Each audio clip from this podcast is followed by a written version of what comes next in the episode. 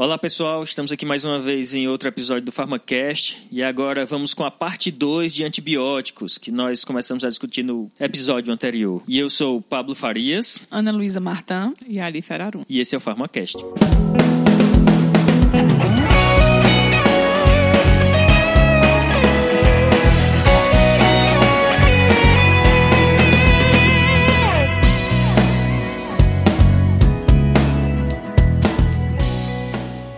Antes de começarmos o episódio, a gente não pode deixar de falar com os nossos ouvintes que estão cada vez mais presentes, cada vez dando apoio para a gente. É quem dá a verdadeira força para a gente continuar esse projeto aqui. E a Alice tem aqui alguns recados. Então, gente, olá, né? A gente está aí sempre se comunicando pelo Instagram. O último mês teve muita interação do pessoal, porque a gente fez aí um projeto de promoção do site, conseguimos mais de 600 novos seguidores, e isso graças à contribuição de muitos ouvintes que começaram a citar a gente nos stories, como também vários perfis de Instagram de pessoas públicas na área de farmácia, que também nos ajudaram bastante a divulgar, porque gostam do nosso trabalho, né, gostam dos nossos casts, dos nossos episódios, e acabam aí indicando para os demais seguidores aí da nossa comunidade comunidade não somente farmacêutica, né? Porque a gente vê que tem todos os segmentos é, da é. biomedicina, da enfermagem, da fisioterapia, da medicina, da tem odonto. até quem não é da saúde. Até mesmo quem não é da saúde. Então, nutricionistas, educação física, todos os tipos aí de profissões profissionais estão nos seguindo e isso está sendo interessante até mesmo para trocar ideia com vocês, tá? Então, como foram muitos recados, a gente fez aqui uma seleção bem aleatória de alguns que realmente não daria para estar tá lendo todos, mas a gente no direct está sempre respondendo a cada um. Vocês veem que ninguém fica sem resposta lá no direct, a gente sempre está em contato com vocês. Então, vamos lá, gente. Tem uns recadinhos aqui de Fernanda Xavier, de Guarulhos, São Paulo. Ela pediu para mandar um beijo para ela. Então, beijos. Beijos. Beijo, Fernanda. Beijão, Fernanda. Fica, e aí ela, ela escreveu: Fico contando os minutos para chegar dia 20. Muito curiosa para saber o que vocês estão preparando. Aí ela colocou a gente na parede aqui. Eu vou dizer que ela botou quando vem o Pharma Flash. Não queria nem dizer. Não. Não, edita, edita essa parte. É verdade. Não, vai ter que sair, vai ter que sair. Mas a gente já está começando a produzir, viu, pessoal? Já está começando a produzir mesmo. É porque a gente está fazendo tudo de montão pro fim do ano, né? Não, não. Nem tanto, Alice, nem, nem tanto. Não. não era o Chaves que fazia é. isso, né? Não, gente, vai sair. Realmente, a gente está organizando, tá? Obrigada, Fernanda. A gente foi até bom você ter tocado nesse assunto, porque a gente estava devendo, inclusive, uma justificativa que realmente a gente está organizando o PharmaFlash e eles estão chegando em breve. O farmacêutico Diego Medeiros tem um perfil público, arroba farmacêutico Diego, da UFPE. Ele disse que siga o PharmaCast há algum tempo e sempre procuro indicá-los aos meus alunos para que escutem, pois é uma forma muito boa de complementar os estudos em farmacologia. Sucesso para as próximas edições. Ele é professor de farmacologia e está sempre aí indicando também os nossos áudios aí para os alunos dele. A Natália Oliveira mandou um vídeo mostrando como organiza os tópicos, os assuntos conforme vai escutando. Gente, muito legal. Ela botou um vídeo lá e diz, conforme vai ouvindo, quais são os tópicos, como é que ela vai organizando os estudos dela. Pena que esses vídeos nos stories, ele, na verdade, no direct, a gente vê duas vezes e ele sai. Então, não tem como eu mostrar aqui, até mesmo pra equipe. Eu queria mostrar e eu acabei assistindo as duas vezes e aí bloqueou, não deu para mostrar. Ficou muito legal, Natália, seu esquema de estudo e a gente fica super feliz, né? Em estar tá contribuindo aí para sua formação. João Pedro Domingues, ele pede para mandar um abraço para os farmacêuticos do município de Campo Magro, Paraná, que fazem um trabalho excelente nas UBSs, em especial para a UBS Viviane, que é aqui ele trabalha. Então, um abraço aí Olha a aí, todos um abraço pessoal, a equipe farmacêutica daí, tá bom? Parabéns pelo trabalho. Caio Dias pediu para mandar um oi para a galera de Recife. Sou muito fã do trabalho de vocês, que vocês têm nos proporcionado. Sucesso sempre. Osmar Galvão, sou ouvinte assíduo de vocês desde o primeiro episódio. Conheci vocês quando estava no último período de farmácia e hoje formado continuo ouvindo. Parabéns pelo trabalho incrível que vocês fazem. Ele é farmacêutico de Petrolina e pediu para mandar um abraço também para o pessoal do curso de farmácia da Univasf. Ah, parabéns Parabéns, pessoal. Univasf aí que tem um grande curso e parabéns para toda a equipe aí de professores e de alunos da Univasf. A Jéssica Diniz, ela disse: Oi, pessoal do Farmacast, parabéns pelo trabalho. Apresentei o trabalho de vocês para um professor da UFMG e ele gostou muito, até tá pensando em fazer um podcast sobre ciência. Abraços para todos e obrigado pelo excelente trabalho. Legal, Legal vamos né? aumentar aí a podosfera. Show Legal, de bola. o professor gostou, o professor tá pensando em fazer. Gente, incentivem, participem também. É muito legal essa interação de vocês aí e essa divulgação. Tem mais gente conhecendo a mídia podcast já com o Farmacast. Exatamente. Né? O pessoal não conhecia. Tem muita gente que entra em contato e fala: o que, que é o podcast? O que, que é o Farmacast? Como é que eu escuto? E aí vai descobrir que existe também esse segmento aí de divulgação de conteúdo. Não, é muito comum falar. Você conhece podcast, hein? É. Aí como assim? É o quê? É YouTube? Tá no YouTube? Tá no YouTube, é. O pessoal pergunta. Tá que no é YouTube. um programa como se fosse de rádio, mas aí é sob demanda, né? On demand, então. E aí vai apresentar os agregadores. Agora já facilita muito porque tá no Spotify. Spotify fica mais fácil de todo mundo encontrar. bastante. O pessoal tá conseguindo ter acesso mais fácil, porque conhece o Spotify. A Mayara Sarmento, ela é farmacêutica de João Pessoa, e colocou: Eu gostaria de agradecer a vocês pelos áudios incríveis, por dividir com todos nós um pouco dos conhecimentos de vocês vocês e estou acompanhando todos os áudios. Vocês são maravilhosos. Ai, é tão bom. Sabe por quê? Porque eu fico pensando, às vezes eu fico lendo as coisas, eu fico em casa pensando, gente, tem alguém em algum lugar escutando a gente, estudando aquilo que a gente fala. Então é muito legal, tá entendendo? Muito legal. E aí, quando vocês mandam isso, fala assim: caramba, vai ficar muito massa, eu vou falar isso, mais gente vai ficar conhecendo e a gente vai gravar mais áudios que vão ajudar as pessoas. Então, é muito, é uma satisfação muito grande. É. Juliana Rocha, conheci por meio de redes sociais e estou aproveitando muito o conteúdo. Já compartilhei com vários colegas do curso e profissionais da área de saúde também, mas aí ela não colocou de onde ela é. E o Vinícius Limonge diz parabéns pelo serviço que vocês prestam a nós farmacêuticos. Sou ouvinte assíduo dos seus podcasts. E também, gente, aproveitando, queria agradecer às contas públicas que fizeram divulgação da a farmácia resumida, na pessoa aí de Ayandra, que promoveu o nosso site no history dela. Inclusive, muitas pessoas tiveram acesso e conheceram o site do Farmacast com essa promoção que ela fez. Por a gestão é um, um, grande perfil dela, né? Exatamente. Tem uma Fantástico. visibilidade muito boa, muito grande. Então a indicação de Ayandra com bons conteúdos, o pessoal sabe que o que ela indica é coisa boa, né? Então, realmente ajudou bastante a divulgação do Instagram e do Farmacast como um todo. A gestão e assistência farmacêutica, a La Farm, todas essas são contas públicas, tá, pessoal? A enfermagem Soul, Farmácia Depressão, Farmácia News, Loucos pela Farmácia, Farmacêutico, Farma Informa, Farma Aprendiz, Farma Curiosa e também alguns perfis públicos, como o professor Mário Menezes, Mário Rezendes, desculpa, que também é professor universitário. Não me lembro se do Piauí ou do Pará, Mário, desculpa, a gente conversou no direct, né? Mas é muita gente, eu não me lembro exatamente de onde é. Mas ele é professor lá na área de farmácia hospitalar. Também a conta pública de Christian Assunção, ele é leitor assíduo de livro, ele também é farmacêutico, ele tem lá o canal no YouTube dele sobre livros, todos os tipos de segmentos de livros, mas ele, como farmacêutico, também indica bastante o Farmacast lá no Instagram dele. E da Jamile Dias, que também fez aí a sua contribuição em nos indicar no perfil público dela. Bom, e todos os ouvintes, né? Porque vários e vários ouvintes e seguidores nos indicaram e os amigos vieram falando, vim através de fulano, vim através de não sei quem, que foram aí contribuíram bastante esse mês para a divulgação da nossa, do nosso episódio de antibióticos. E acabaram que o pessoal vinha por causa do, do episódio de antibióticos e assistiam, ouviam todos os demais e deram vários feedbacks em relação a isso. Então foi um pouquinho grande dessa vez, porque realmente foi assim, uma, um, um mais ou menos, teve muita coisa. o mais coisa. interessante é que ainda não foi tudo. Não foi, não foi mesmo, não, não foi tudo, não tinha como, como a gente tinha que fazer um episódio só de agradecimento, se fosse, mas que deu assim pra gente selecionar rapidinho aqui, de todo o coração, muito obrigada E se eu esqueci de alguém das contas públicas, por favor, falem lá comigo, que na próxima a gente também divulga aqui. Pessoal, queria agradecer também aos ouvintes que nos informaram que os primeiros episódios não estavam aparecendo, tinha realmente um errinho no script da página, que não tem ninguém programador e a gente resolve tudo por nossa conta mesmo. Então, fui descobrir como é que era e achei a solução. Então, tá consertado, vai agora aparecer tudo, não vai mais sumir nenhum, tá bom? Obrigado pelo recado de vocês e continue aí curtindo a página.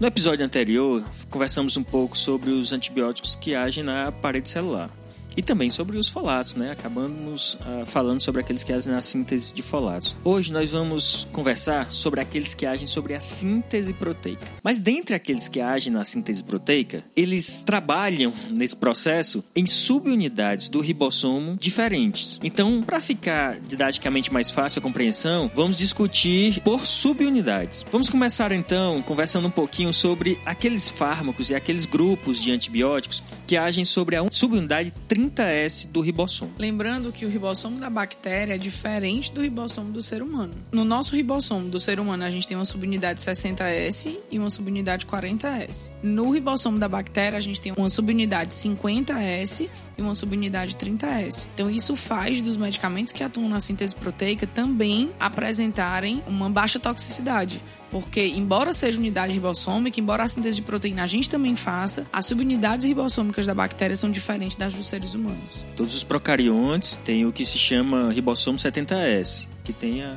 50 e a 30. E os eucariontes, de uma forma geral, as células eucariontes, são 60 40, que formam um ribossomo do tipo 80S. E essa diferença é que gera uma especificidade e maior segurança, de certa forma, dessas classes de antibióticos. E dentre essas classes, em relação àquelas que agem sobre a 30S, nós temos quais, Alice? Tetraciclina, né, e os aminoglicosídeos. A gente vai começar agora falando sobre as tetraciclinas e na sequência a gente fala sobre os aminoglicosídeos. Então, como o Pablo falou, estaremos agora falando sobre os fármacos, né, os antimicrobianos que atuam na inibição da síntese proteica, na subunidade 30S, e as tetraciclinas serão agora né, os primeiros representantes. Falando inicialmente sobre a sua questão de estrutura química, a gente tem o nome tetraciclina bem sugestivo, como várias outras classes aqui de antimicrobiano também vão apresentar seu nome relacionado com a sua estrutura. Então a tetraciclina, se a gente for aí dividir o nome, a gente lembra tetra, que é quatro, e ciclinas, que vem de ciclo. Então todas as estruturas das tetraciclinas são compostas por quatro ciclos, daí o seu nome. O que vai mudar uma, um representante uma fórmula de outra são exatamente os diferentes substituintes. Então, quando a gente for falar sobre a clortetraciclina, é porque ela tem um substituinte aí, o átomo de cloro. Se a gente for falar sobre a oxitetraciclina, a gente vai ter um substituinte, que é uma hidroxila e um hidrogênio. Então, todos na sequência, né, nas demais formulações, o que vai estar alterando são os diferentes substituintes e, consequentemente, atribuído aí um nome específico para cada um delas. No entanto, todas vão ser compostas pelos quatro ciclos. Mas como que funciona de forma mais precisa? A gente tem os dois ribossomos, o 30S e o 50S. E quando é, a gente tem o processo de transcrição gênica lá no DNA e o RNA mensageiro é formado, ele sai do núcleo, vai para o citoplasma, que é onde eu tenho esse ribossomo, e se liga na subunidade 30S, que é a subunidade menor do ribossomo. Então fica lá a fita de RNA mensageiro que está com a informação de que proteína vai ser formada. E aí vai vindo outro RNA chamado de RNA transportador que vai trazendo o aminoácido complementar aquela fita. Então, quando esse RNA transportador entra, ele entra pela subunidade 50S, mas ele precisa se ligar à fita de RNA mensageiro lá na subunidade 30S. Então, as tetraciclinas atuam exatamente nesse ponto impedindo que esse RNA transportador que está vindo lá da subunidade 50S com aminoácido se ligue na fita de RNA mensageiro que está presa ao ribossomo 30S. Nada mais do que inibição da fase da tradução, seria isso? Sim. Inibe a tradução e aí não tem como traduzir aquela sequência que está no RNA para conformar uma proteína. Sem a síntese proteica, dificulta a constituição da membrana celular. No final das contas, esses medicamentos têm um efeito bacteriostático. Lembrando que antibióticos que têm efeito bacteriostático precisam muito do sistema imunológico do paciente. Então, esses pacientes não podem estar imunocomprometidos para utilizar esse tipo de antibiótico. The man who discovered penicillin. Professor Alexander Fleming.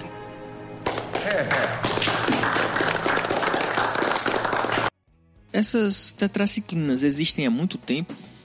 É, na verdade, a primeira tetraciclina Porque a classe, o nome é tetraciclina, mas a gente se limita a achar que a tetraciclina, Tetraciclina é é a- a tetraciclina. é, é Estão entendendo, né? é. É o principal porque tem o medicamento que é tetraciclina. Mas nem o primeiro ele foi. Mas ele não foi o primeiro, exatamente. Ele tá dentro da classe das tetraciclinas, mas ele não foi o primeiro. Porque o primeiro, na verdade, foi a clortetraciclina, que é de origem natural, foi primeiramente usada em 1948 e ela foi obtida a partir do Streptomyces aerofacineus.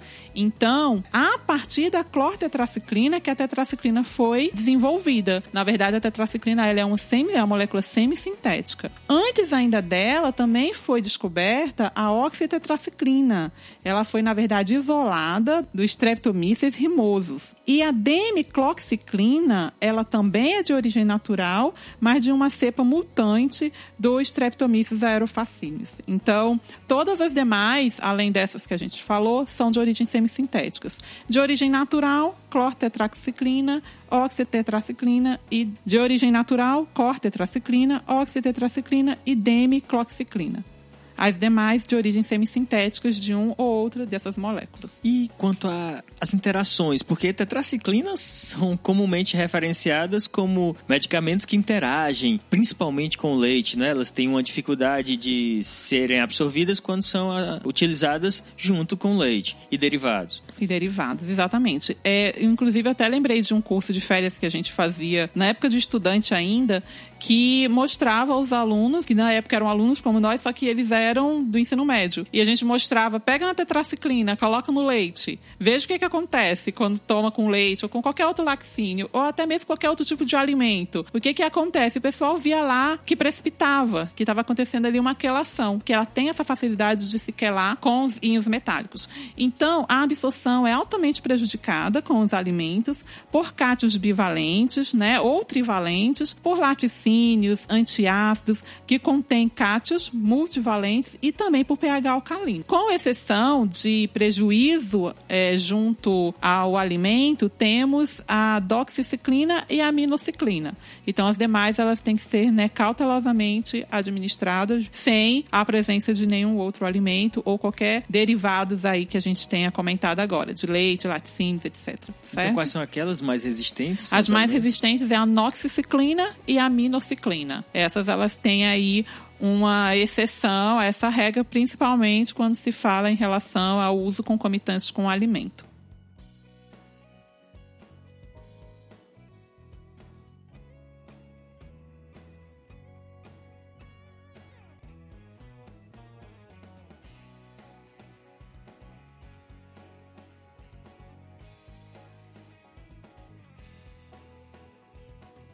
Quando a gente fala em antibióticos, vem logo na cabeça a ideia de resistência. Como é que é essa questão das resistências com as tetraciclinas? Quando você desenvolve resistência a uma, pode utilizar a outra, por acaso? É, no geral, o que a gente observa é que quando o microorganismo se torna resistente a uma determinada tetraciclina, frequentemente existe, exibe uma resistência às demais também. Então é melhor trocar de classe. É, é observado que é identificado todas as moléculas meio que da mesma forma. E isso pode ser tanto pelo desenvolvimento do aumento do efluxo, que a gente já falou até no cast passado, sobre os canais de porina, permeabilidade, etc., né? Canais de entrada dessas substâncias. Então, Então, pode bactéria- aumentar o efluxo delas, como também pode comprometer o influxo. Então, tanto dificulta a entrada como facilita a saída do que entrou. E também a proteção do próprio ribossomo, em razão da produção de proteínas, que acaba interferindo na ligação da tetraciclina com esse ribossomo. Além de também uma série de inativações enzimáticas aí que estejam envolvidas nesse processo.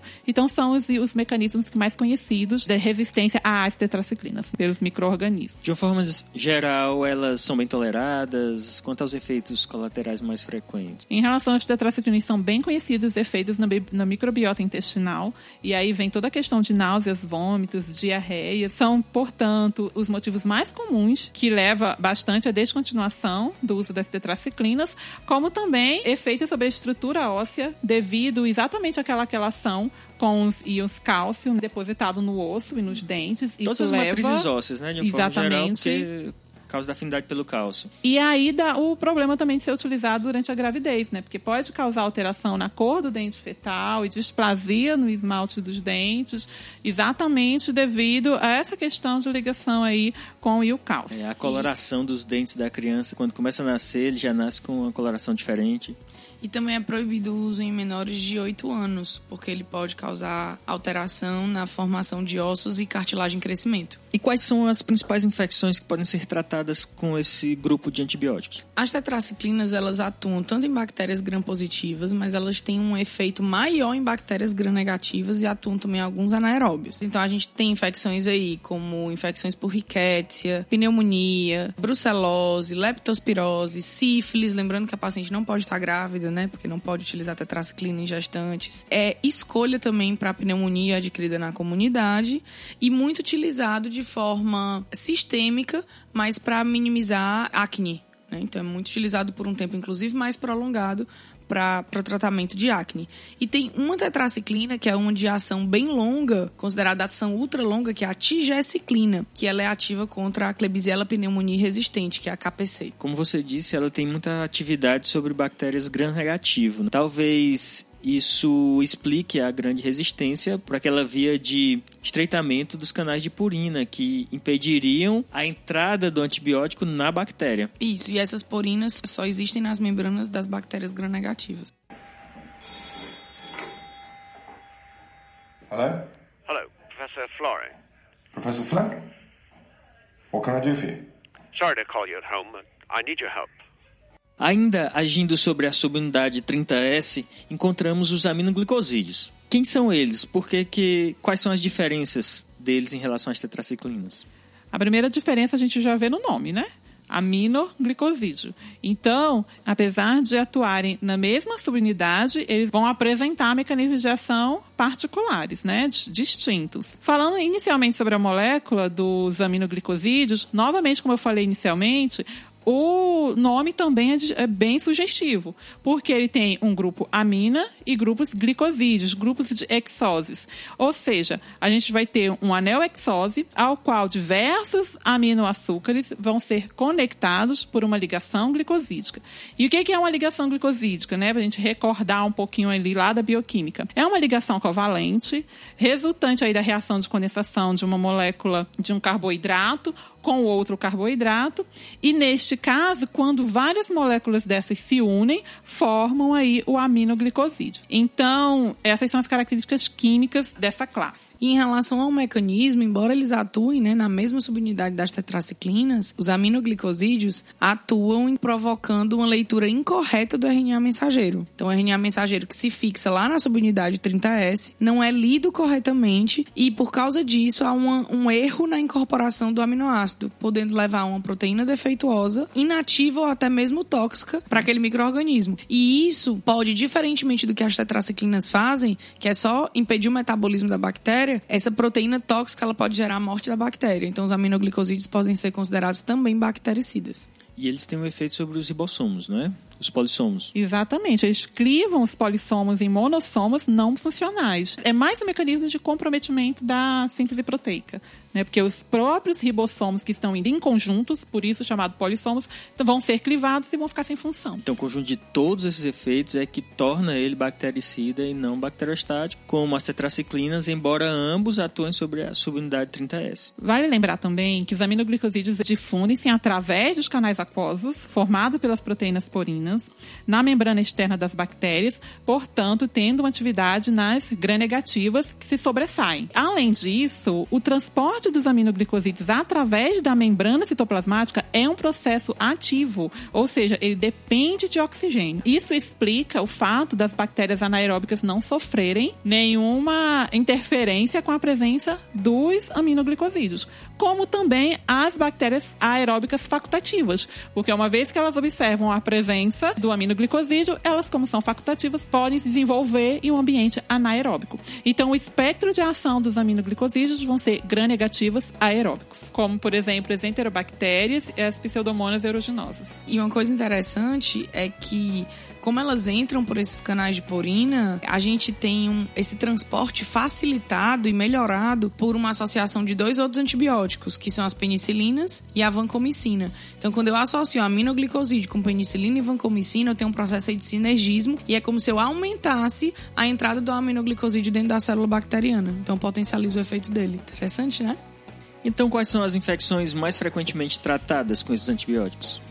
Normalmente enterites, né, causadas por bactérias gram-negativas, é, infecções ósseas, queimaduras, infecções urinárias. Não é a primeira opção, mas uma situação mais agravada, né? Endocardite e infec muito comum para infecções oculares, associada inclusive com corticoide para diminuir o processo inflamatório e também para alguns tipos de furúnculo, infecções de pele bacteriana cutânea. Não custa nada deixar claro que a gente está falando de antibiótico, os usos mais frequentes, mas lembrando que antibiótico é coisa séria, bastante complicada. Não então, é para ter automedicação. Exatamente, não é para ter automedicação. Inclusive, esse é um dos projetos do PharmaCast, que é conscientizar as pessoas sobre a utilização de medicamentos, fazer com que conheçam mais e aí tenham um uso mais racional. Então, entendam, um antibiótico como esses tem que ser utilizado com indicação e quando tem necessidade, com a indicação do médico. Um dos motivos para ter um grande cuidado na utilização dos aminoglicosídeos é que eles têm uma história de toxicidade aí considerável, né? Então, o uso crônico ou um uso determinadas populações pode levar a algumas alterações otológicas. Da lesão auditiva e tontura, vertigem. Pronto, então aparecem vertigens, tonturas e também. Isso porque ele causa uma destruição progressiva né, das células sensoriais, vestibulares ou cocleares. Chega a quase 60% das alterações serem cocleares, né? E vai de 0 a 19% das vestibulares. Nos e casos são de irreversíveis, vestibulares. né? No caso da no caso do ouvido, ototoxicidade é muito- irreversível. Normalmente irreversível. Por isso que evita-se muito também o uso em criança. Agora, não só o ouvido sofre, o rim também sofre bastante com isso. Então, é uma incidência considerável que vai, dependendo do estudo, dependendo da população, vai de 0 a 50%. Então, existem estudos que relatam esse percentual de evento adverso. Então, corresponde a um grupo de antibióticos que deve ser usado com muita cautela. São bastante eficientes, mas tem que ser usado com muita cautela. E a gente nem encontra, né, esses antibióticos por via oral. É, por via oral. Então, não. normalmente, ou eles são, porque eles são extremamente hidrossolúveis, então eles não têm um processo de absorção interessante no trato gastrointestinal. Então, ou eles são administrados por via intravenosa, ou eles são administrados por via tópica. Então, a gente tem pomada de gentamicina, pomada de neomicina, mas a gente não tem eles por via oral, tanto pela toxicidade como por uma dificuldade de administração, de absorção, na verdade. E a gente falou agora, mas a gente, a gente nem tinha relatado os principais representantes do, das classes dos aminoglicosídeos. Agora você falou da pomada de gentamicina, neomicina. Lembrando que o primeiro deles foi a streptomicina. Temos, como você falou, gentamicina, amicacina. Mais qual? Neomicina, canamicina, tobramicina. São vários aí que a gente não tinha falado inicialmente, falamos só na classe, mas esses são aí os representantes. Eu comentei que eles eram, né, são administrados por a maioria por via intravenosa, mas a streptomicina, que foi a primeira, ela é administrada por via intramuscular. Mas lembrando que a streptomicina hoje em dia ela é pouco utilizada e o que a gente vê aí como um aminoglicosídeo de primeira escolha é a gentamicina, tanto devido ao baixo custo, como também a sua atividade confiável em quase todos os aeróbicos gram-negativos. Já a amicacina é considerada o antibiótico de maior espectro do grupo e é utilizada como uma reserva terapêutica. Então, ela desempenha um papel bastante especial nos hospitais, onde ela vai ficar ali como O antibiótico um de antibiótico de reserva, no caso aí, quando se desenvolve resistência à gentamicina. Já a neomicina a gente vê muito utilizada com aplicação tópica, né? É. Então, o sulfato de neomicina está bastante disponível aí para a administração tópica. Outra coisa interessante em relação aos aminoglicosídeos é que eles possuem o chamado efeito pós-antibiótico, que é quando, mesmo a- depois da administração, quando a concentração sérica reduz em relação à concentração inibitória mínima, ele ainda consegue fazer efeito. It was an accident, really. I had left a culture plate of Staphylococcus in my lab. Além dos antibióticos que agem sobre a subunidade 30S, alguns podem agir sobre a subunidade 50S da bactéria. Dentre eles, nós temos os grupos que correspondem aos macrolídeos, lincosamidas, cloranfenicol, cetolídeos e as streptograminas. Vou conversar um pouquinho rapidamente sobre esses grupos. Os macrolídeos, o que, é que a gente pode conversar sobre eles? Primeiro, o nome. O nome macro, que vem de muitos, e lídeos, que se refere à lactona. A lactona é um éster cíclico e quando a gente fala que temos um macrolídeos, temos uma macrolactona, ou seja, um anel com muitas unidades de uma lactona, que é um éster cíclico. O que vai diferenciar os três representantes, né, eritromicina, claritromicina e azitromicina, em relação a esse anel principal, o número de átomos constituintes, né, que serão 14 na eritromicina e claritromicina. Estou relacionando ao carbono e oxigênio, que é o oxigênio do éster e os membros de carbono aí constituintes do anel. E 15 na azitromicina. Na azitromicina vocês podem ver 16, porque tem um nitrogênio, mas é um adicional. Ele é Né? Se a gente for falar sobre carbono e oxigênio, que é o padrão, temos 15 na azitromicina e 14 na eritromicina e claritromicina. Lembrando que a presença desse nitrogênio, a gente tem aí uma amina terciária no anel, que consequentemente é, garantiu uma maior estabilidade em pH ácido, como também o aumento da biodisponibilidade oral para a azitromicina. Então, como esses medicamentos funcionam? Sei que é na subunidade 50S. Mas o que eles fazem? Eles vão atuar inibindo a ligação peptídica entre um aminoácido e outro que o RNA transportador traz. Aquele lá do ribossomo, não é? Exatamente. Então, como eu não vou ter a ligação peptídica, o peptídeo ele fica mal formado, né? Não acontece essa formação e eles são bacteriostáticos na maioria das situações. No entanto, alguns macrolídeos podem atuar como bactericidas dependendo da dose e do tipo de microorganismo. Certo. E que micro-organismos seriam esses? Em relação aos três representantes, a gente tem espectros diferentes também. À medida que foi havendo essas modificações estruturais que a Alice falou, foi se aumentando espectro e melhorando, né, é, posologia, biodisponibilidade, meia-vida e trouxe vantagens para a claritromicina e para a azitromicina em relação à eritromicina.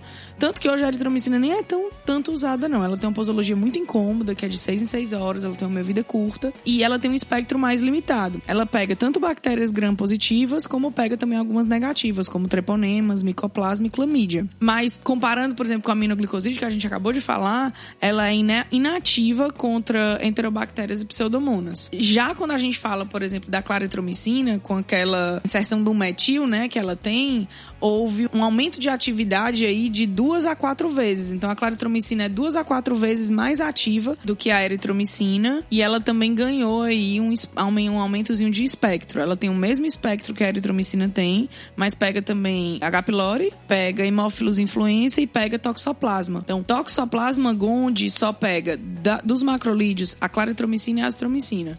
A eritromicina é ineficaz para toxoplasma. E aí a posologia dela é mais confortável, a cada 12 horas. Ela tem um pouco menos de intolerância gástrica do que a eritromicina. E é necessário também que seja feito ajuste de dose para paciente nefropata. Tá falando da claritromicina, não é? Isso. E em relação à azitromicina, por causa dessa mudança e dessa inserção desse nitrogênio no anel, dessa amina terciária, tem até uma discussão aí se ela tá dentro dos macrolídeos ou se ela faz parte de uma outra classe, de uma subclasse, na verdade, chamada azalídeo.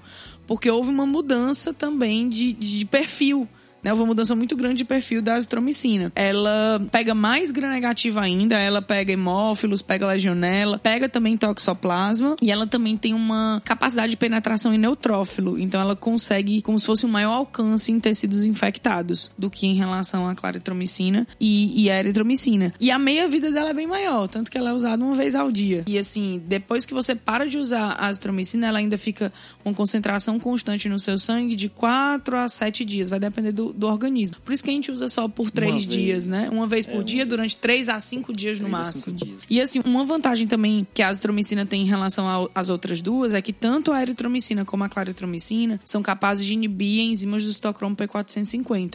Eles são considerados inibidores enzimáticos. E a azitromicina não tem esse efeito. Então ela tem menos chances de interações medicamentosas. Tanto a eritromicina quanto a claritromicina são capazes de aumentar concentrações séricas, por exemplo, de digoxina, de varfarina, que são medicamentos com índice terapêutico estreito e que aumentam o risco de toxicidade deles. Além dessas indicações, os macrolídeos em geral são considerados primeira escolha no tratamento das pneumonias por bactérias atípicas, que são, no caso, os micoplasmas, as legionelas e as as clamídias. Legionelas, é, geralmente a gente não fala muito sobre ela, né? Mas alguém já deve ter ouvido falar sobre a febre de Pontiac ou doença dos legionários. São exatamente formados pelas legionelas, tipo de bactéria que fica bastante acumulada em filtros de ar-condicionado, esses ambientes que são coletivos e tem aí gotículas de aerosóis, pode ser uma fonte de infecção. Então, apesar de a gente não falar tanto, quando acontece, acontece em surtos. E ela pode aparecer em uma forma mais branda, que é a febre de Pontiac, ou pode vir uma forma mais agressiva, que é a doença dos legionários. É uma manifestação diferente de pneumonia. E aí os macrolídeos eles são indicados para esse tratamento. Essa bactéria não é aquela que a deputada federal Rose de Freitas teve também uma infecção e que anteriormente causou uma sequela inicial no, no ministro Sérgio Mota. Sérgio Mota, não foi? Que posteriormente acabou levando ele à morte, não Exatamente. Começou com uma contaminação aí com a legionela. Dizem que inclusive foi no gabinete. Então são várias conversas, várias histórias que saem, né, nas notícias, mas que realmente deixou uma lesão com complicações futuras. Ele acabou vindo a óbito. Em Ela- 98, mais ou menos, ele é o ministro da comunicação da época. Em 98, Em 98. então, é uma bactéria que foi citada talvez pelas primeiras vezes em 76, não é? Nos Estados Unidos. Foi, e o nome dela, inclusive, vem disso. Havia uma legião de pessoas que se reuniam em Pontiac, que era, que é uma cidade lá, uma região dos Estados Unidos. E aí, como não se sabia, ela é atípica, não se, não se conseguia corar ela pelos corantes conhecidos e cultivar em culturas normais, colocaram o nome dela de legionela, porque era diferente de todas as demais bactérias. Ela, ela é considerada uma bactéria atípica. E nesse caso, é legionela porque foi identificada uma legião infectada. E como foi uma doença bem sutil, ficou É. como febre de Pontiac, porque foi nesse local, Pontiac. Então a legionela pneumófila, porque davam a pneumonia branda. E ficou febre de Pontiac porque se manifestava unicamente com esse sinal, com uma febre. Mas aí foi observado que pessoas imunocomprometidas poderiam desenvolver uma forma mais agressiva. E essa forma mais agressiva foi denominada doença dos legionários, que aí seria algo que só viria a diferenciar, porque como já tinha dito a história das legião, ficou doença dos legionários, mas é só para dizer que é uma mais agressiva que a outra, mas é a mesma bactéria que causa as duas doenças. Além de tudo, no caso de pessoas alérgicas, a penicilina a gente tem aí como escolha o uso da, dos macrolídeos, inclusive também como medida profilática para a febre reumática. Então, Isso quando o paciente tem alergia à penicilina. À Não Pode penicilina. tomar a penicilina benzatina, que normalmente eles tomam, né? A cada 21 dias. Exatamente. Tanto para esse caso, como também como alternativa no tratamento de sífilis. Sempre lembrando que é para quem tem alergia aí para as penicilinas. penicilinas, que é, seriam as primeiras escolhas nesses casos, Nesses né? casos, isso. Quem tem alergia vai para macrolídeo. E uma informação interessante é que em 2011 o FDA revisou a bula da claritromicina e da eritromicina, foi obrigada as indústrias incluírem que essas, essas substâncias provocavam risco de aumento do intervalo QT e poderiam gerar um um- alguns tipos de arritmia. E atualmente os Estados Unidos revisou a bula também da azitromicina, onde ela posteriormente gerou um alerta mostrando a azitromicina relacionada com alguns tipos de morte súbita né, decorrente de problemas cardíacos e arritmia após o uso de cinco dias de azitromicina. Então, gente, é importante, né? Quem trabalha diretamente com paciente, principalmente unidade hospitalar, paciente deu entrada com algum problema desse, está em uso de azitromicina, é importante a notificação, porque é dessa forma que a gente consegue dado para poder fazer esse tipo de relação. Com suspeita de alguma alteração cardíaca, o eletrocardiograma é uma informação fundamental na notificação com a azitromicina. Ela tem que constar, por exemplo, o prolongamento do intervalo QT, né? É, e, outras arritmias que aparecem aí. É porque é em francês eu não quero falar. Mas é a tem o torsade de. Points, É, é, essa que daí. é um, um, um efeito... Fibrilação ventricular também, tem taquicardia ventricular, são outros efeitos que, inclusive, a Anvisa já incluiu nas bulas brasileiras aqui. Four years of scientific experiment. I know this didn't work out the way you wanted it to. What about you? Are you telling me you don't care that Fleming's walked off as a credit? I don't believe you. Of course I care. Outra classe também que a gente conhece são cetolídeos. O que, é que a gente pode falar sobre eles? O cetolídeo ele é uma classe, mas ele também só tem um representante, que é a teletromicina. E pelo nome a gente vê que ela é parecida com a azitromicina. Claro, a ela é muito semelhante aos macrolídeos. Ela também tem o mesmo mecanismo, ela inibe a subunidade 50S, impedindo a reação de transpeptidação e ligação peptídica, mas ela é utilizada principalmente para cepas resistentes aos macrolídeos. Os principais mecanismos de resistência aos macrolídeos, eu acho que a gente nem comentou isso, é bomba de efluxo, produção de esterases que hidrolisam os macrolídeos e modificação lá do sítio do ribossomo onde o macrolídeo se liga. Então, quando uma bactéria se torna resistente a esses macrolídeos, uma opção que a gente tem para cepas gram-positivas resistentes é a teletromicina. Hoje em dia, a única indicação da teletromicina que a Anvisa mantém é para tratamento de pneumonia adquirida à comunidade, moderada, leve a moderada, para resistência. Quando é resistente? Quando é resistente a macrolídeo. Em relação a efeito adverso, ela também tem as interações medicamentosas com o citocromo P450, né? Então, medicamentos que são metabolizados pela CYP3A4 acabam sofrendo aumento de concentração plasmática, porque a teletromicina inibe o citocromo P450 e ela pode provocar hepatite e insuficiência hepática. Então, quando a insuficiência hepática se torna clínica, sinais clínicos é um sinal de interrupção do tratamento. Sobre a subunidade 50S, nós já falamos que ocorre a atividade de antibióticos macrolídeos, cetolídeos, mas tem outros. Dentre eles, o cloranfenicol. O cloranfenicol, o mecanismo é semelhante, impede a ligação peptídica, se liga lá na subunidade 50S. Mas hoje o cloranfenicol tem se tornado um antibiótico obsoleto. A gente tem hoje antibióticos com bem menos efeitos adversos e que conseguem cobrir o mesmo tipo de bactéria. O cloranfenicol só é uma alternativa terapêutica quando realmente o seu benefício está compensando o seu risco, que não é pequeno. O risco hematológico dele é bem alto. Então Quais é são um... esses efeitos? Tanto os efeitos hematológicos dose dependente, que pode levar à leucopenia ou trombocitopenia, como também uma resposta idiosincrática, né, que é a anemia aplásica. Então, pode ser observado essas duas condições no uso aí do clorafenicol. E é uma pena, assim, porque o clorafenicol, ele é um, um antibiótico que tem um espectro é. muito bom. Ele pega gram positivo, gram negativo e anaeróbio. Então, ele é um antibiótico de amplo espectro que hoje, pela toxicidade dele, a gente acaba não ter é, a sua máxima potencialidade aí, porque ele é bacteriostático, pelo próprio mecanismo, mas ele é bactericida para alguns micro-organismos. Por exemplo, ele é bactericida para hemófilos influenza, ele pode ser usado em meningite resistente à penicilina, é muito usado de forma tópica em colírio para conjuntivites. Ele é? foi desenvolvido com um direcionamento tanto oral, intravenoso e tópico. A gente tem os palmitatos, para uso oral, temos os succinatos para uso intravenoso e temos o clorofenicol normal para uso tópico. Então, ele teve assim um desenvolvimento para várias vias de administração diferentes, mas infelizmente veio aí a cair em desuso devido aos seus efeitos adversos. E São também é, do uso em crianças, que ele tem outras complicações é, é, também. É, ele provoca a síndrome do bebê cinzento, que está relacionado a uma deposição do clorofenicol numa região da pele, que ele, esse clorofenicol ele é metabolizado pelo glicuronídeo, que a gente citou lá no cast de farmacocinética, que é o ácido glicurônico. E o bebê ele não tem uma quantidade de ácido glicurônico suficiente para poder metabolizar o clorofenicol. Então ele acaba se depositando e gerando é, normalmente 40% dos bebês que acabam tendo essa síndrome, eles morrem. É, os bebês ainda precisam maturar a função hepática, porque Isso. no fígado é que é produzido o ácido glicurônico e aí por essa não maturação do fígado, ele não consegue metabolizar bem. Aí se acumula, se e é chamado síndrome do bebê Isso. cinzento, que a pele fica. Realmente acinzentada, é. Isso, dá, mas além disso, dá vômito, hipotermia, choque. É um colapso mesmo fisiológico que acontece. Mas o, outra coisa interessante que está relacionado ao desuso do clorofenicol é a alta resistência bacteriana.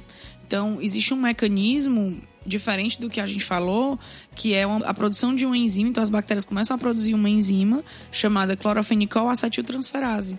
E aí a gente acaba perdendo o efeito do clorofenicol. Então, alta toxicidade e alta resistência bacteriana é o motivo do clorofenicol hoje estar tá obsoleto e ficando em desuso só para situações bem específicas mesmo.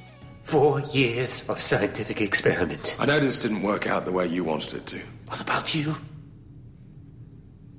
Are you telling me you don't care if Fleming's Vogt offers a credit? I don't believe you. Of course I care. Ainda sobre a subunidade 50S, temos as glicosaminas. E aí o representante mais importante que é a clindamicina. É, clindamicina volta mesmo, mecanismo de ação, tanto que eu não devo associar macrolídeo com clindamicina, clorofenicol com clindamicina, porque eles vão competir pelo mesmo sítio, né? Porque atuam através do mesmo mecanismo. Então eles têm um espectro semelhante a macrolídeo, mas bem mais para gram positivo. Então ela não tem ação sobre aeróbios gram-negativos. A clindamicina não consegue permear na membrana de bactérias aeróbias gram-negativas. Mas ela também tem uma ação em bactérias anaeróbias.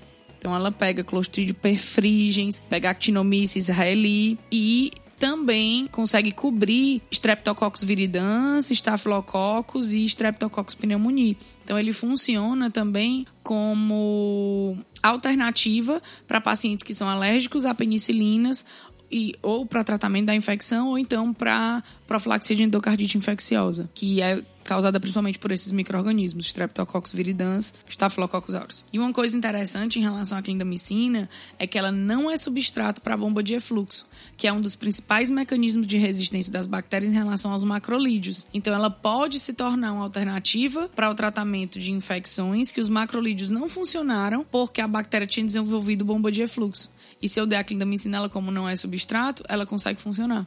Então, como é o mecanismo de resistência dela? Normalmente é por mutação do local do receptor do ribossomo, lá do 50S, modificação do receptor por metilases, então a bactéria produz metilases que modificam o receptor onde a clindamicina vai funcionar, onde ela vai se ligar, na verdade, e também produção de enzimas inativadoras. Essa produção de enzimas inativadoras acontece praticamente na maioria delas. Mas, diferentemente dos macrolídeos, a gente consegue ver que não é um mecanismo de resistência à bomba de efluxo para a clindamicina. Aí por isso que ela se torna alternativa. A clindamicina é muito utilizada em abscessos. Por quê? Porque ela consegue penetrar tanto em leucócito como macrófago como em neutrófilo. Então, como o abscesso né, tem ali uma quantidade de pus, que é uma barreira para a chegada do antibiótico, que vem lá da corrente sanguínea, como a clindamicina consegue penetrar nessas células, ela tem uma maior penetração no abscesso, porque eu tenho um emaranhado dessas células lá, que vão migrar quando a gente tem o processo infeccioso e inflamatório. É importante lembrar, nesses casos que muitas infecções de pele, esses abscessos já são uma barreira também. Então, muitos antibióticos poderiam até ter atividade contra a bactéria, mas não conseguem chegar lá. Então, é preciso ter uma permeabilidade nessas células para poder ter efeito nesse tipo de infecção. É, abscesso pulmonar e infecções pleurais por bactérias anaeróbias, a clindamicina funciona bem melhor que as penicilinas, por causa dessa propriedade. Quanto aos efeitos adversos dela, o que, é que a gente pode falar sobre isso? Trato gastrointestinal, todos eles causam. Né? Todos né? eles causam. Então ela tem uma incidência grande aí de diarreia, náusea. É, né? os antibióticos causam também porque acabam com a microbiota intestinal. Ela pode causar alteração das enzimas hepáticas, LT e ST, e um dos efeitos que também é, é, característico de muitos antibióticos, mas é bem mais incidente com a clindamicina, é a colite pseudomembranosa. Até 10% dos pacientes podem apresentar essa inflamação na região do cólon intestinal. É um problema porque acontece normalmente por esse desbalanceamento entre bactérias fisiológicas, né, da microbiota original do nosso organismo e a clindamicina que está atuando ali desbalanceando isso. Então há a proliferação de uma bactéria que é o Clostridium perfringens e ele consegue gerar um processo inflamatório bem intenso na região do cólon. E que para o tratamento a gente usa ou vancomicina ou metronidazol por via oral, é o tratamento para colite. Four years of scientific experiment. I know this didn't work out the way you wanted it to. What about you? Are you telling me you don't care if Fleming's walked off as a credit? I don't believe you. Of course I care. Finalizando os fármacos que atuam especificamente sobre a subunidade 50S do ribossomo, nós temos o grupo das estreptograminas. Quem são esses antibióticos? É, as estreptograminas são antibióticos normalmente de reserva. São antibióticos utilizados principalmente para infecções resistentes. Na verdade, existem duas estreptograminas, que é a estreptogramina A, que é a dalfopristina, e a estreptogramina B, que é a quinopristina. Porém, de forma isolada, a bactéria consegue criar resistência muito rápido em relação a essas estreptograminas. Então, hoje, elas são utilizadas é, misturadas. Então, é um medicamento só que contém 70% de dalfopristina com 30% de quinopristina. E aí você tem um efeito sinérgico entre as duas, o que diminui o risco de resistência. Então são sempre usadas juntas. sempre juntas. Ambas possuem efeito bactericida, são utilizados principalmente para cocos gram-positivos e cepa alfa e beta hemolítica de streptococcus, normalmente usada quando as primeiras escolhas para esse tipo de infecção não funcionam, principalmente enterites como infecções por Enterococcus faecium, que é resistente à vancomicina. Então, para cocos e essas cepas de streptococcus, as streptograminas apresentam atividade bactericida, mas para essa enterite, ela tem atividade bacterostática. E o mecanismo de ação? O mesmo mecanismo o mesmo. de todos os outros, é inibição da subunidade 50S e impedimento da formação da ligação peptídica. Basicamente é isso. Atuam também micro-organismos que provocam pneumonia. Elas não têm por via oral, então elas são bem hidrossolúveis, são administradas Uso mais hospitalar, né? por via, é, uso hospitalar e são administradas por via endovenosa e elas precisam ser diluídas em soro glicosado. Como efeito adverso, as estreptograminas apresentam dor no local da infusão, então é muito comum quando o paciente vai iniciar o esquema terapêutico com estreptogramina, ele colocar cateter venoso central, pra você minimizar esse efeito, né? Porque coloca numa É, periférico causa muita flebite Exatamente. e dor intensa no local da aplicação. E também em pacientes com problema hepático, acumula-se muito metabólito, né, decorrente da metabolização dessas estreptograminas. E em pacientes que têm esse tipo de problema e que não vão fazer esse metabolismo de forma correta, eles apresentam muita artralgia e mialgia. A atingir 30% dos casos. Exatamente, é bem, bem recorrente. Mas normalmente só em paciente hepatopata. A questão é, como é que eu faço? Eu baixo a dose? Baixar a dose de antibiótico é complicado, porque eu vou conseguir tratar a infecção, eu Exatamente. vou conseguir atingir a concentração inibitória, Vitória mínima. mínima. Mas aí, normalmente, nesses casos, é aumentado o intervalo de tomada. Eu mudo a posologia de intervalo de tomada, mas não muda a dose. E aí é usado para infecções resistentes, enterites resistentes e também para algumas infecções de pele complicada, por estafilococcus, streptococcus pyogenes, resistente a penicilinas. O uso dela causa algumas alterações laboratoriais também que merecem observação, que é como aumento de creatinina, podem causar trombocitopenia, anemia, eosinofilia, e aí vão algumas outras alterações que devem ser monitoradas. né? Hipercalemia, hiperfosfatemia, hiponatremia, então são várias alterações que podem ocorrer com pacientes que estão usando streptograminas. E elas também, como os macrolídeos, interferem no citocromo P450, são inibidores da CYP3A4, elevando aí concentração de fluoxetina, varfarina, diazepam e vários medicamentos que são metabolizados por essa Por enzima essa. também. Four years of scientific experiment. I know this didn't work out the way you wanted it to. What about you?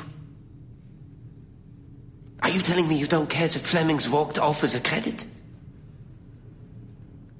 I don't believe you. Of course I care.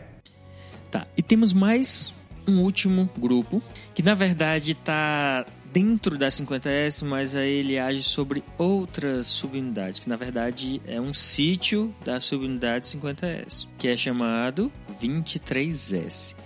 Nesse grupo nós temos um representante, temos as oxazolidinonas e aí temos a linezolida. Mas o que esse grupo 23S? Que sítio é esse? Dentro da subunidade 50S, existem sítios, que é o sítio A e o sítio P, que na verdade são sítios de ligação do RNA transportador que vem lá trazendo o aminoácido para poder realizar a formação da cadeia peptídica. Então, o sítio P, ele é conhecido também como, ele tem uma subunidade 23S e é nesse ponto específico que a linezolida atua. E ela é o único antibiótico que atua especificamente nesse sítio, nessa subunidade. E isso faz dela um antibiótico que não tem resistência cruzada. Então, se uma bactéria desenvolve resistência Ao a um macrolídeo, macrolídeo ou a outro antibiótico que atue na subunidade 50S, você pode usar a linezolida tranquilo que ela vai continuar sendo efetiva. Enquanto ele, por exemplo, desenvolve resistência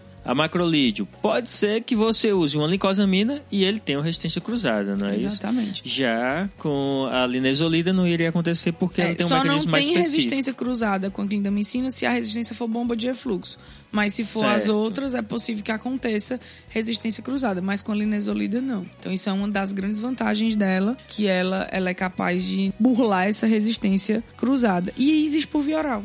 Então é um medicamento tranquilo de ser Que administrado. no meio de todo esse grupo É. é... Normalmente, raros quando a gente pega-. Os grupos de reserva, que são para infecções multiresistentes, eles na maioria das vezes são por via parenteral. E a linezolida pode ser administrada por via oral. O que, na verdade, isso pode ser até uma segurança. Porque se ele é de uso injetável, ele normalmente fica restrito ao ambiente hospitalar. E aí você tem a garantia de que teve um diagnóstico médico, uma prescrição. E aí, nesse caso, evitaria o risco de resistência bacteriana. Pelo menos minimi minimizaria. minimizaria. Evitar é praticamente impossível evitar a resistência, mas minimizar pelo mau uso, aí sim. Então, esses medicamentos de reserva tendem a permanecer injetáveis até por essa segurança, embora já tenham saído alguns ensaios aí de alguns desses medicamentos trarem para utilização oral. E a atividade assim da linezolida é basicamente sobre gram positivo. Streptococcus ela atua como bactericida, Staphylococcus enterococcus ela atua como bacteriostático, pega anaeróbio também, pega bastonete, é ativo contra neisseria, contra nocardia. Então ela tem um espectro de ação interessante e o bloqueio dessas subunidades 23S, né, do sítio P, ele vai impedir a formação que inicia a síntese de proteína. O complexo iniciador da síntese proteica acontece nesse sítio, que vai ser onde o RNA transportador vai se ligar, e aí eu não tenho esse processo acontecendo. OK. Tem uma alta biodisponibilidade oral, e aí por isso que existe né, na, na forma de comprimido. A metabolização dela é não enzimática, então ela também não tem essas interações medicamentosas que a gente citou em vários outros antibióticos. A metabolização dela é por oxidação, então ela não envolve enzimas e competição, então mais uma mais uma vantagem, uma vantagem para né? na não acontecer uma resistência tão facilmente. Exatamente. E os usos terapêuticos dela é para as infecções por cepas gram-positivas multiresistentes pneumonia resistente, pneumonias nosocomial adquirida em ambiente hospitalar e infecções por enterococcus faecio também resistente à vancomicina, seja em tecidos moles, genito urinário ou até mesmo uma bacteremia importante. Dá para colocar a linezolida como alternativa. Four years of scientific experiment. I know this didn't work out the way you wanted it to. What about you? Are you telling me you don't care if Fleming's walked off as a credit? I don't believe you. Of course I care. Saindo agora do contexto dessas subunidades 50S, 23S, 30S, existe outro grupo, só para a gente encerrar, existe outro grupo de antibióticos que correspondem àqueles que são inibidores da DNA girase. E aí a gente tem o grupo representante dessa, desse tipo de mecanismo são as fluoroquinolonas.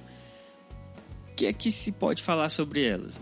As fluoroquinolonas, elas apareceram aí, se a gente for ter curiosidade de ver os livros de farmacologias antigos, é, a gente observa que a partir da década de 80 que elas estão presentes. Porque até então, antigamente, anterior a essa data, a gente tinha só um representante das quinolonas, que é o ácido naridícico, que, por sua vez, é o precursor das fluoquinolonas. Então, até então, tinha apenas esse ácido.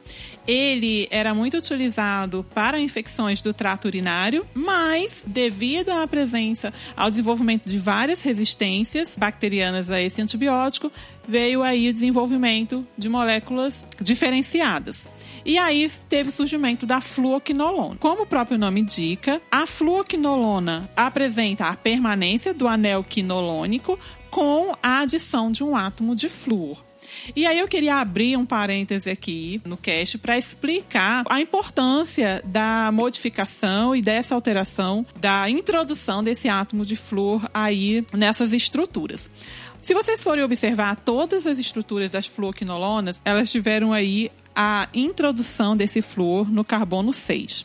O que que acontece? Isso na química, a substituição de um átomo de hidrogênio por um átomo de flúor é uma das técnicas conhecidas como bioisosterismo. E o que, que é o bioisosterismo? Quando foi na década de 50, antigamente, era observado que algumas estruturas químicas, alguns átomos, eles apresentavam a mesma reatividade química quando eram isoeletrônicos. E aí, o que que é isoeletrônico, né? São átomos que apresentam o mesmo número de elétrons na última camada de valência. E isso apresentava, dava a eles umas características semelhantes em reatividade química. Aí Friedman, em 1951, observou se essa semelhança em atividade química se apresentava como semelhança também em atividade biológica. E aí observou que muitas vezes podia ter uma atividade semelhante ou antagônica. Dependendo do que se desejava, poderia ser uma atividade antagônica também bem-vinda. E aí botou o termo bio. Então os isósteros viraram bioisósteros. No caso do hidrogênio e do flúor, eles não são isoeletrônicos. A gente vê que um tem uma, um número atômico de 1, o outro tem um número atômico de 9. Se a gente for fazer a distribuição eletrônica, um vai ter 5 elétrons na camada de valência, o outro vai ter 1 na última camada. Mas ele entra dentro dos bioisósteros não clássicos, que são aqueles que apresentam uma estrutura semelhante diante do raio imaginário que eles ocupam no espaço. Ou seja, tanto o hidrogênio com seu raio ali de 1,2 Armstrong, como o flúor no seu raio aproximado de 1,35, não repercute nenhum efeito diferente estérico na molécula. No entanto, quando você tira o hidrogênio e coloca um átomo altamente eletronegativo, como o flúor, repercute em uma alteração à afinidade de ligação, de sítio de ligação, altamente importante e que garantiu essa atividade melhorada das fluoquinolonas frente à quinolona, ao ácido Nalidíxico. nalidíxico. Certo? Então foi isso que aconteceu, essa historinha. Por que, que acontece essa historinha? Para entender por que, que tirou o hidrogênio e botou o flúor. E por que, que isso foi tão interessante, por que, que isso realmente garantiu uma atividade tão diferenciada para as fluoquinolonas. Praticamente criou, Criou, um grupo né? dentro, né? Que você tem ah, o ácido nalidíxico e as fluoquinolonas. Todas elas vão ter esse flúor, vão ter diferentes substituintes, mas vai ter lá o átomo de flúor, que foi o que realmente fez toda a diferença. E é um bioisósteros não clássico, porque não são isoeletrônicos, mas apresentam características físico-químicas semelhantes. Na verdade, apresentam características estéricas semelhantes. Físico-químicas são diferentes, né? Porque tem É. eletronegatividade bem diferente. Tá, tudo bem, mas como é que esses antibióticos vão agir? Eles atuam no processo de replicação bacteriana. Então, como é que a bactéria se reproduz? Através de divisão binária. Então, é muito simples. Ela replica o material genético dela e se divide. Depois que esse material genético está replicado, a bactéria fica com dois DNAs e aí ela consegue se dividir e dar origem uma bactéria filha que é exatamente igual à bactéria mãe. Uma divisão celular. Então, para que essa divisão celular aconteça, eu preciso da replicação do material genético. E essa replicação sofre algumas fases. Né? Então, a gente tem o quê? Eu tenho lá o DNA da bactéria. A fita de DNA vai ser aberta para que eu possa duplicar essa fita. Então, existe uma enzima que abre essa fita chamada DNA helicase. É a enzima que quem já estudou micro vê ela como uma tesourinha nos vídeos. Então, a DNA helicase abre essa fita. Só que essa DNA helicase, quando abre a fita, imagina que você pegou dois cadarços ou dois fios e enrolou eles, igual um DNA. Você segura a ponta de baixo e abre as duas pontas de cima. Você vai embolar essa parte de baixo. E isso acontece no processo de abertura do DNA.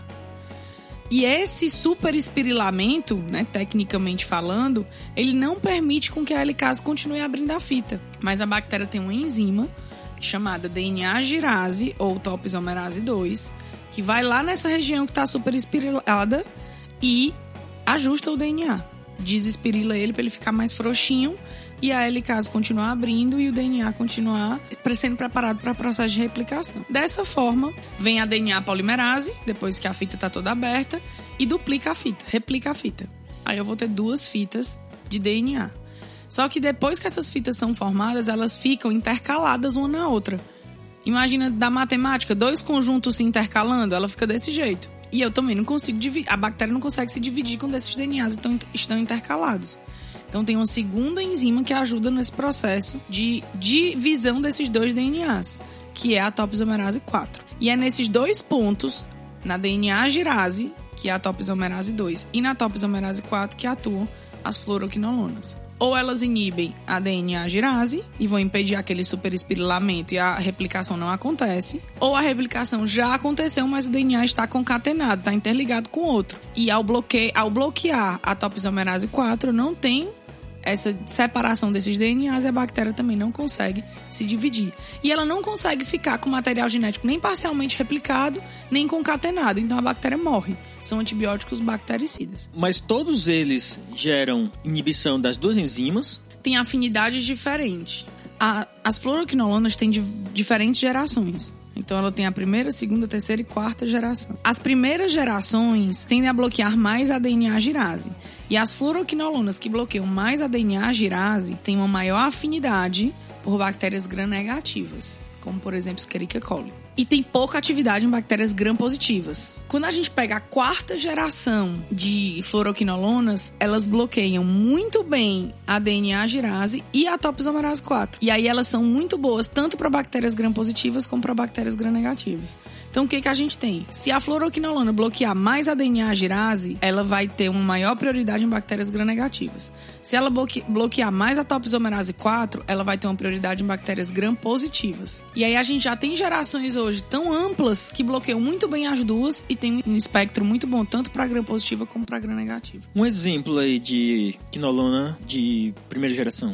A primeira geração é basicamente o ácido nalidix, que, que hoje está bem em desuso. Que ele é praticamente um grupo à parte dentro dos Isso, inibidores, tanto né? que ela, ela é- o, o ácido nalidix é considerado uma quinolona urinária. Porque a única utilização dela é para infecção urinária, porque ela é extremamente gram-negativa. Ela gosta só de DNA girase. Então a gente parte aí para a segunda geração. É, na segunda geração a gente já tem o norfloxacino, o ciprofloxacino, o ofloxacino, que já começa a bloquear um pouco mais de topoisomerase 4, mas ainda bloqueia muito bem a DNA girase. Então ele ainda é um antibiótico que tem um bom espectro para gram negativo. Gente, diferentemente do que a gente falou no cast passado, é, em relação às gerações das cefalosporinas, lembra que a gente falou que as primeiras gerações eram mais para gram positiva e à medida que a geração aumentava, a gente aumentava o espectro para gram negativo? Nas quinolonas a gente tem o inverso. As primeiras gerações elas são mais gram negativas e à medida que as gerações aumentam, aumenta o espectro para gram positivo. É o inverso do que a gente tem em relação às cefalosporinas. E é, na segunda geração, com norfloxacino, ciprofloxacino, a gente ainda mantém a chamada quinolona urinária. Ciprofloxacino, norfloxacino é utilizado mais para cistites e infecções urinárias.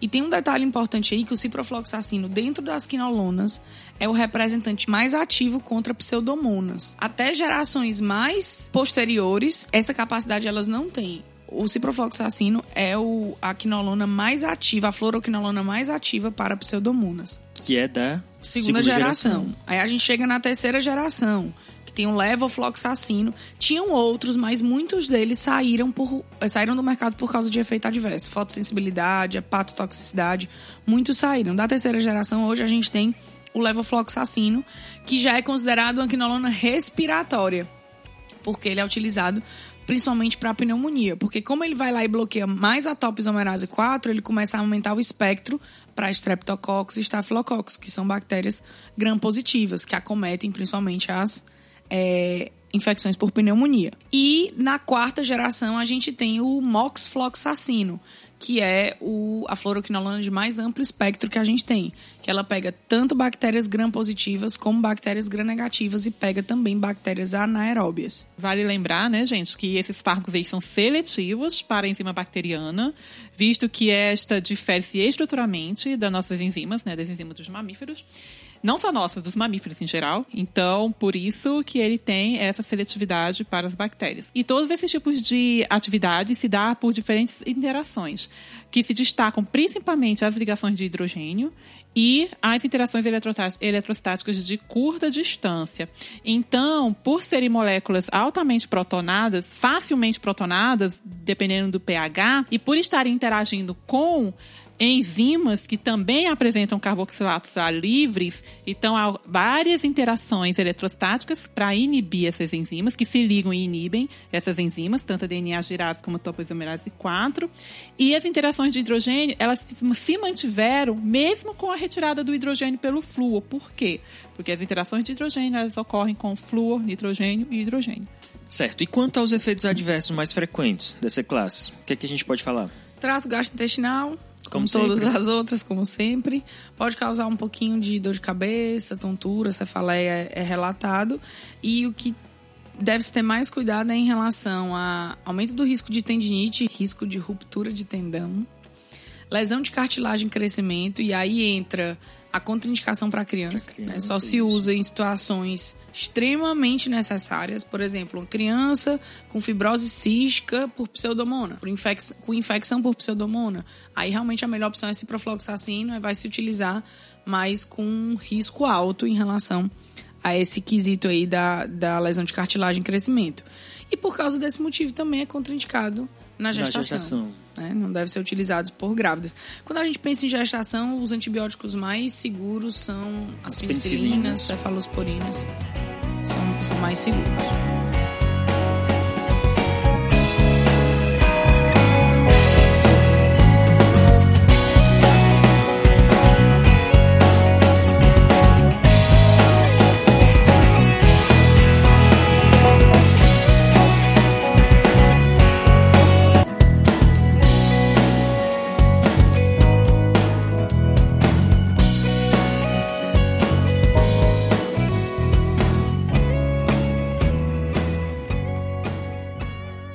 Bem, pessoal, e é isso aí. Esse foi mais um episódio, fechando aqui esses dois episódios de antibióticos. E vamos continuar discutindo um pouquinho aí antimicrobianos de uma forma geral. Vamos generalizar aqui o termo antimicrobiano, incluindo outros micro-organismos. Então, nos próximos episódios, vamos conversar um pouquinho sobre outros parasitas e os vírus e fungos e não E necessariamente micro- sobre os agentes, na verdade, né? Mas sobre os tratamentos das infecções causadas por esses agentes.